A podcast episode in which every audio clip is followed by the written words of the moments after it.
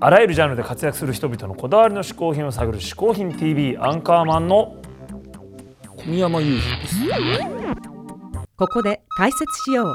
好品とは風味や味摂取時の心身の高揚感など味覚や収穫を楽しむために飲食される食品飲料や喫煙物のことであるこの概念は日本で生まれたものであり日本独自の表現であるしかしかしかしかしかい今週のゲストは映画監督の清水隆さんですはい、あの清水監督といえばね、はいはいはいあの呪音とかのね、あそうそうああいうホラー系を取りつつも最近ではあの、魔女の宅急便、うんうんうんあっちの方でも話題になってますけどね。やってますよねはい。清水さんは日本人監督としてハリウッドでも活躍されてる方ですからそうなんですよ商品も楽しみですはい、それでは清水監督に試行品を紹介してもらいましょう。どうも映画監督の清水隆と申します、えー僕の一つ目の嗜好品はまずこちらです帽子ですねまあなんて普通の嗜好品だって思われてるかもしれないですけど一応もう最近かぶってないのもあるしあのずっと一回もかぶったことないのもありますしいろいろ持ってきてみましたえっ、と高校生ぐらいからなぜか帽子やたら好きで、えー別にあのハゲてるわけじゃないんですけど あのいろんな帽子を試したあげく僕キャップとかこう前だけつばがある状態のものが好きでして、えー、と例えば映画祭映画監督になっ始めてからも映画祭行ったら見つけたらこんなベネチアの獅子のマークベネチア映画祭ったりこれも映画祭なんですけどブリュッセル・インターナショナル・ファンタスティック・フィルム・フェスティバルのカラスがモチーフの映画祭なんですけどのえ買ったり、えーこれなんかは普段こういうのか全く被らないんですけどあの妻と大喧嘩をして一人で飛び出して知らない街をうろうろした時に買ったあと、まあ、これはもう最も恥ずかしい僕は絶対に被らない自分の映画のタイトルが入っている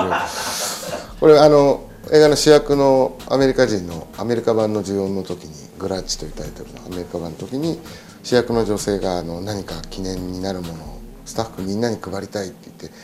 監督の清水が帽子好きみたいだからキャップをって言って作ってくれたんですけどまあこれを被って僕はやることは絶対に一生ないと思いますね。あのスピルバーグ監督なんかよくこうインディ・ジョーンズとか自分の映画のあ気が知れないですねちょっとね親戚の義理の父だけが気に入ってやたらこれをかぶってううちの近所の蔦屋に出没したりしてるんですけどちょっと恥ずかしいけど義理の父だからちょっと嬉しい気も 何の話をしてるあの基本的にすごく気に入ってずっとかぶってたものってボロボロになるまでかぶってしまって他にもなんかこうブランドもの高かった帽子とか全然かぶんなかったりせっかく買ったのにめちゃくちゃですね最近はこれをよくかぶってるんですけどあのなんで気に入ってるのかとかよくわかんないですねこれはもともとですからねもともとボロボロななんていうんですかこういうのねまあ何でもいいかこういうところに電車のチケットを入れたりできるわと思ってたらあっという間にパスモの時代が来て使えなくなりました 時々もさい男が爽やかにと思って買ったんですけどこれもあまりかぶってないです で大学生の時とかもう家中に壁中にぐわーっと帽子ばっかり並べてたんですけど最近もあの地方でさ映画の撮影でロケにこう何週間も行くとかになると勝手にホテルの壁にこう画鋲を刺して今日はどの帽子にしようみたいなことをやってますねあこれが一番変わり種なのかなナイトメアビフォークリスマスのジャックですねジャックって書いてありますけどあの確実にディズニー公認商品ではないですねもう全部革製でしっかり作られてるんですけどこれ確かなんか映画のイベントとかそういうファンが集まるようなとこで革製品を作ってる人が自分で作って売ってたんですけどまあこれも被らないですよね同俺がこれかぶったりしたら確実に怪しいだけなのでただでさえ怪しいのにかぶんないけどなんか面白そうだなと思って買っちゃいました、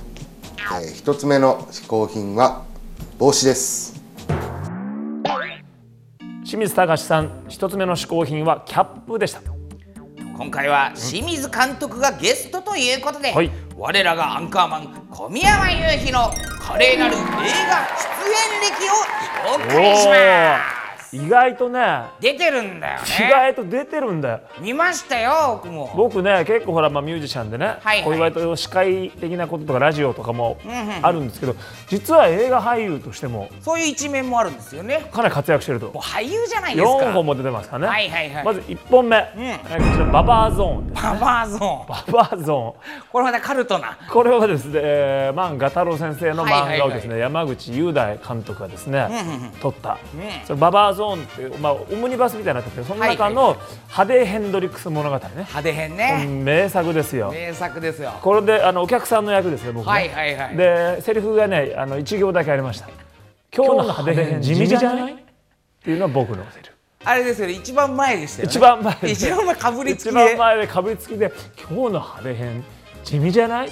で女の子がそうよそうよこれじゃまるで地味編よっていうこの映画で一番重要なね持ってったよね持ってったあのこれ一言でええこれがギャラが1000円でしたから、おおもうすごいでしょこれ交通費込み交通費込みでね新宿までだってタクシーで1200円買っちゃったんですよっていうねこれがまずい1やいや作目ですねこれデビューですかこれいやデビューデビューでいやデビューはその前なんですよあそうなんですか、ええこれ遡ってますよ今、はいはいはいあとはね、なんと僕はあのーこれは日本のですね新藤光雄監督が撮りましたほうほうほうほ男はそれを我慢できないあれにも出たんですかこれもねあの渡辺ベイビーがね、はいはいはいあの主役級で出てるんですけど、僕やっぱり1行だけセリフをもらいましてちおょおっ一行役者と派手な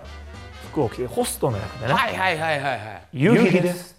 あーこの一言カレーでしたねあれうんはこれですね亀尾出演で無料だってことですねあれも無料でえー新木場までね自費で行ったんですけども交通費なしえー交通費もなくて大変な思いをしたこのさすがが1個ありますねボランティア俳優ボランティア俳優と呼ばれてますがさらに、えーもう1本候補これは国際映画ですよえ香港のエリック・コット監督日本を飛び出しまし日た本か飛び出してですね、はいはいなんと香港のエリック・コット監督が撮ったですね「ドラゴンヒート」というねなんかすごそうですねこれはすごいですよこれは僕もねまたね一行セリおフをおーもらいまして、こだわりますねー渋谷のねラーメン屋さんにですね強盗として入ってくる役なんですけどえ、強盗役強盗役なんでラーメン屋に強盗でピストル持って入ってって、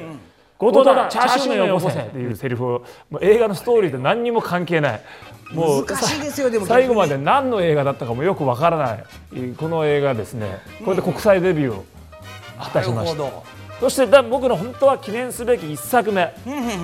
これ意外なんですよ僕らの7日間戦争えこれ宮沢りえがねはいヒはロイいンはでい出たこの僕らの7日間戦争に高校生の時にはいはいはい生徒えー65番っていう役で出まして、え本当にえーえーセリフもなかったんですけどあのー遅刻してくる生徒をこうやって「えー、相手遅刻してるの?」見るあの心のセリフですよ ね。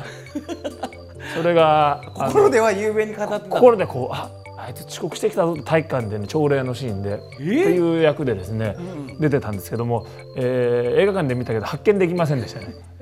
まあでも宮沢りえと共演したとサリオと共演を果たしたというですね、華 まあ、も々しういじゃなかいですかなり華々しい映画遍歴ですから、はいはいはいぜひねこの番組を見ている